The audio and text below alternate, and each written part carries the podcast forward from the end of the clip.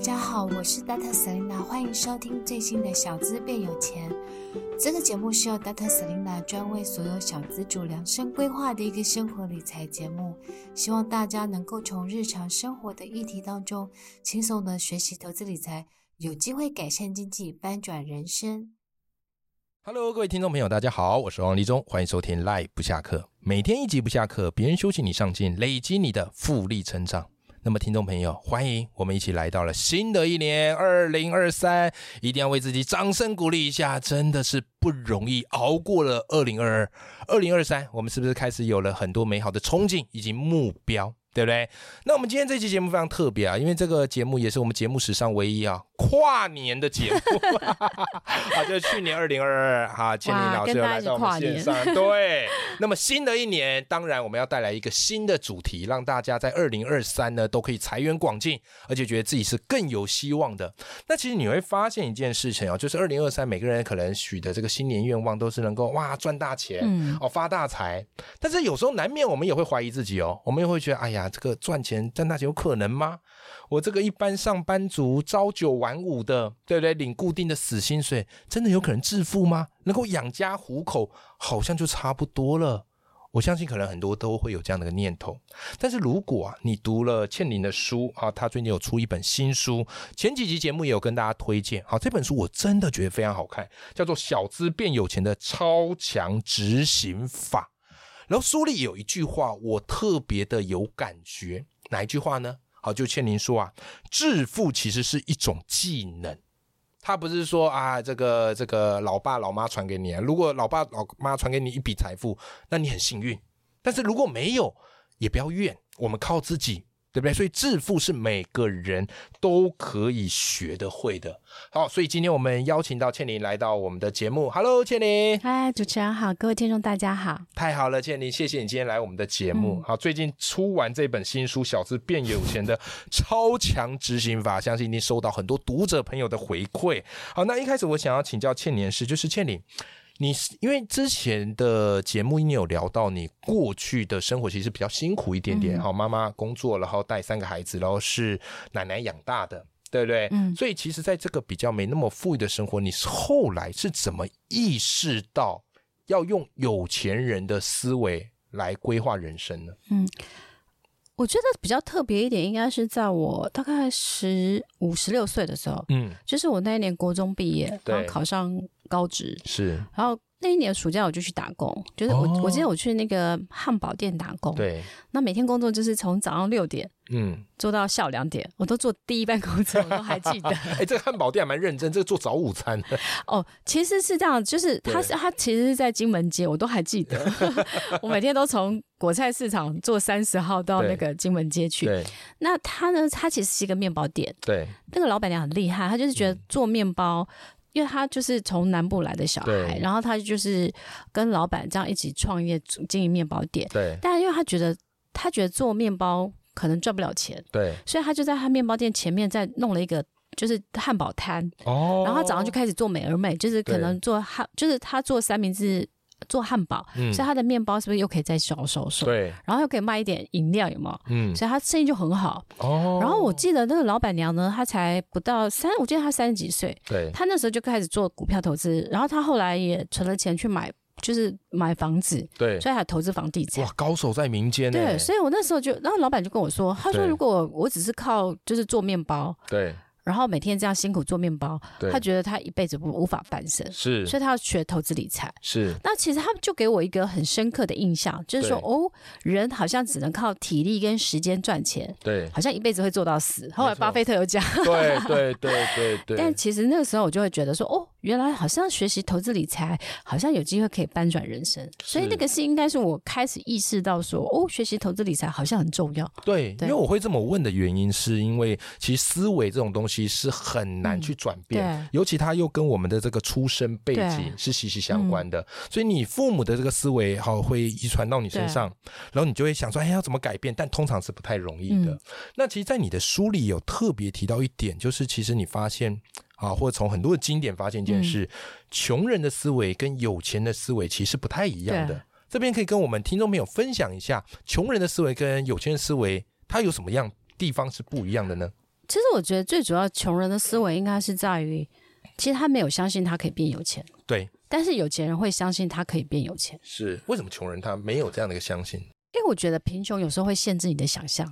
哦，有有有，对，而且他们可能会觉得说，很多人会觉得，比如说股票，他们就会觉得啊，股票好像不可以碰玩股票啊，嗯很容易赔钱或干嘛的这样很子。多呃长老辈一都会辈的，提因为他们醒可能之前呃有就陪是过，可能就是就赔过，嗯，所以他们就会觉得股票是猛洪洪水猛兽，没错，然后他们在可能也会觉得说，哦，那我就是他们大家就会觉得说我只能够靠工作赚钱，对然后我存到钱，可能我就去存定存。对我觉得大部分人是这样子的。对对对，但是有钱他就不会，他就会觉得说我可以变有钱，是那我的人生可以自己掌握，是然后我可以靠就是我可以靠钱去赚钱，对。所以我觉得最大的差别就是在这几点这样哎、。我觉得刚刚这一段，其实这个听众朋友也可以从中去稍微帮自己归档一下，就是哎、嗯诶你的思维是属于比较穷人思维，还是比较有钱人思维？这其实并不是贬义是嗯对是或什么的，而是我发现一件事，就是当我们去正视到自嗯己的思维到底是属于穷人思维。或是有钱人的思维，我们才会有一个改变的契机嗯对跟可能。 嗯我觉得人越活越大，最怕一件事情就怎么样，就是你的思维已经定型了，嗯已经不可能改变了。嗯好，所以网络上特别有一个词儿叫做什么嘞？叫做中年油腻。嗯就是不要当一个油腻的中年人啊！就是我们的心态哦，永远要保持改变。嗯所以你看啊、我们收听这个节目啊，我特别最喜欢就是怎么样访谈来宾， 嗯因为为什么呢？因为从来宾身上，我都发现自己有思维改变的可能性。嗯对不对？所以你跟着我们这样的一个学习哦，你会发现，哎，你是拥有无限可能的。那顺着这个有钱人的思维这个话题，我们就继续的延续下去。其实倩你我自己在读你的《小资变有钱的超强执行法》，我觉得这一本书非常的适合我们的听众朋友跟读嗯者，为什么？谢谢，很务实， 没有非常务实。对，而对不且都对可以做得到的。对，没有告诉你说什么，哎呀，你一定要有多少钱呐、然后去投资什么啊，才会大发势力，没有。而是你现在 right now 此刻，你就可以开始去做这样的嗯事情，甚至你在书里还提供了一个非常厉害的，叫做“小资族的致富力黄金公式”，嗯，跟我们朋友分享一下这道公式是什么好吗？其实我觉一直觉得人要变有钱，他其实对，不会很难，他就四对个心法，是，他就是花更少，存对更多，然后赚更多，投资好，就哎这，四个心法。就这么简单。嗯，我们一个一个来讲好不好？好，第一个花更少，花更少，其实就是说，如果你可以学会断舍离的一些理财法，就是对说，因为我觉得很多人他其实会把需要跟想要搞混。对，比如说，我们需要买面包、嗯牛奶，这个叫需要，因为对它就是可以让你维持基本的那个能量嘛。没错，但是如果你想要名牌包这件事，它其实是不需要的。对，但你通常会把想要变需要，哦，所以你的钱就你的钱花的顺序就不对了。嗯，那很多人他其实是。呃，我我常觉得他你要先决定，就是你要存下来存钱的比例。对所以我书里面有教一个六三一的理财法，哦，六三一呃，很、嗯就是你薪水的，假如你三万，那薪水的六成你可以花在食衣住行娱乐上面，这个是然后必要的开必要销开销。那三成你要强迫自己存下来，嗯然后存下来可能去投资，嗯，然后剩下的一层你可以花在投资自己，比如说上线上课程啊，买对书，对，然后或是买保险，嗯就是用这个六，三一的比例这样子哎，。这个方法很棒，哎嗯嗯这个方法很棒那所以说，呃，因为大部分人都是先花钱，对但是你要，我觉得你要反过来，就是我决定要先省钱、对存钱，我再花钱，对，所以你就三成先存下来之后，嗯你再去花那六成这样。嗯，而且你这样花的也不会有后顾之忧，嗯、它就会变成是你有很有计划的嗯去做财务规划，比如说你就一万八千元嘛，嗯然后每个月呃每个礼拜就是四千五百元。嗯，那我为了怕大家就是就是不会，对不对？我就嗯不会做记账，我就做了一个六三一理财 A P P，然后我这个 A P P 很特别，还就可以是下载的，直对接还可以载下免费嗯下载。然后重点是，你每个礼拜超过四千五的时候，它会提醒你，你超 过了，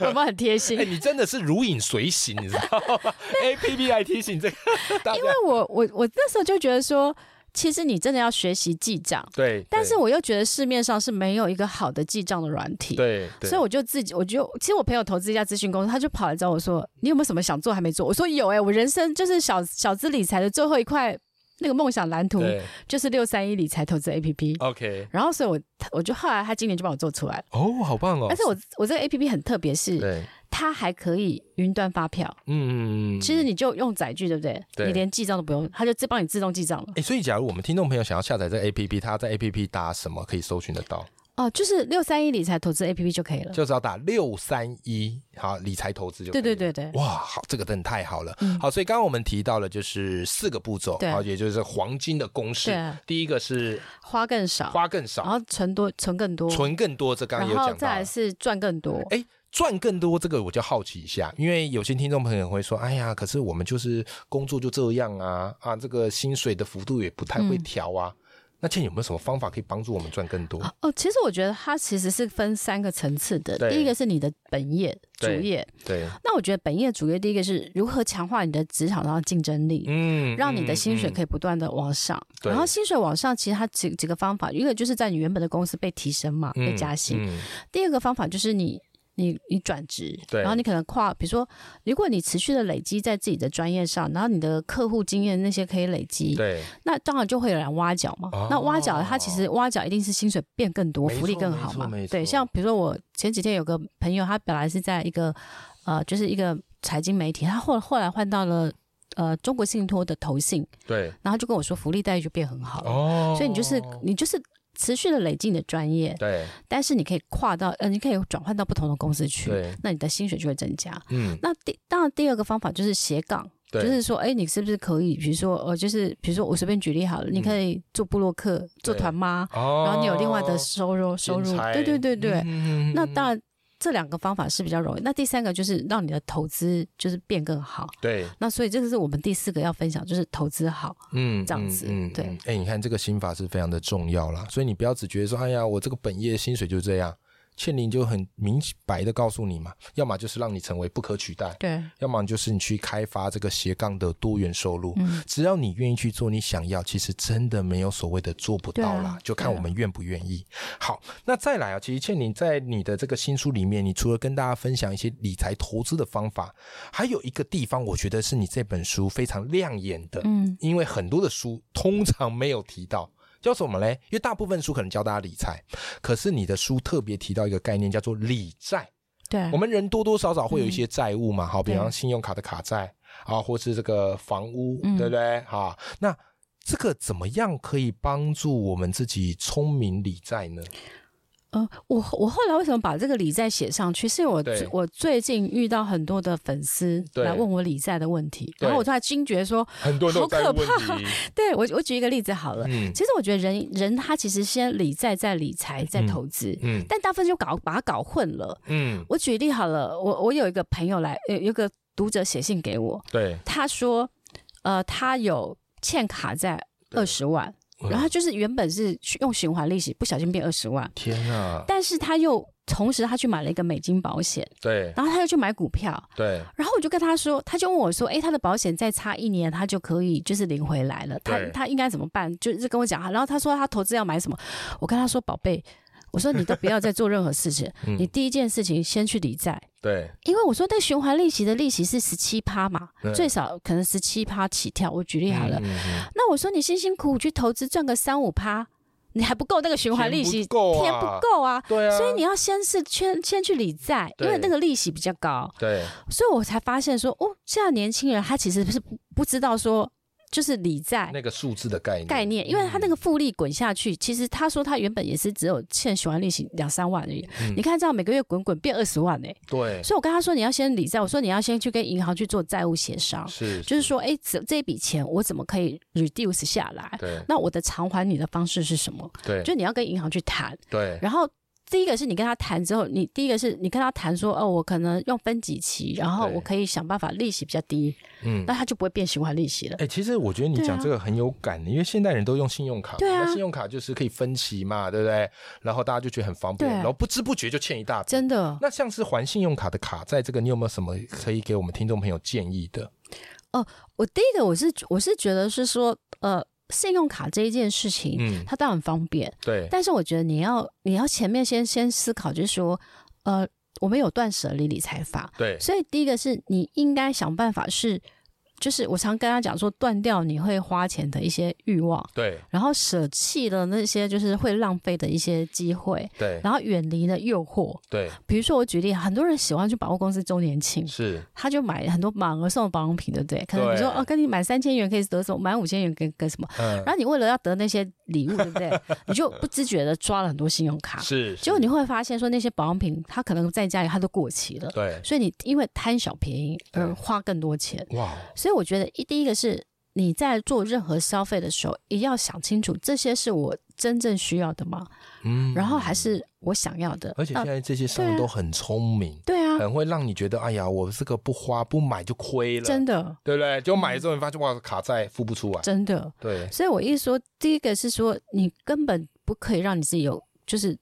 多刷卡的那些冲动，像我自己啊，我自己其实没有办好事多卡，对因为我朋友像我朋友他们都每次去好事多，你哎就对啊随、那不是随便一神花卡就是六七千元跑不掉，因为是他的东西都很大，对，然后对你每次都觉得说，哦，我我你可能每只要想要买三样东西，结果你去好事多就搬回十几样东西，对然后每次一花一花几缸小朋友就不见了，就对可能七八千就不见了。对所以我都宁愿是我有购物清单，那我可能就是说我顶多我去全联，然后就按照我的计划单上面我去购买，嗯哦，所以你就不会乱花钱。对，不要那想说多买赚到，对到时候搞不好你根本用不到，那反而真的是亏的。所以我意思是说，因为其实我觉得行销的话术是很厉害的，就我对我之前对去一个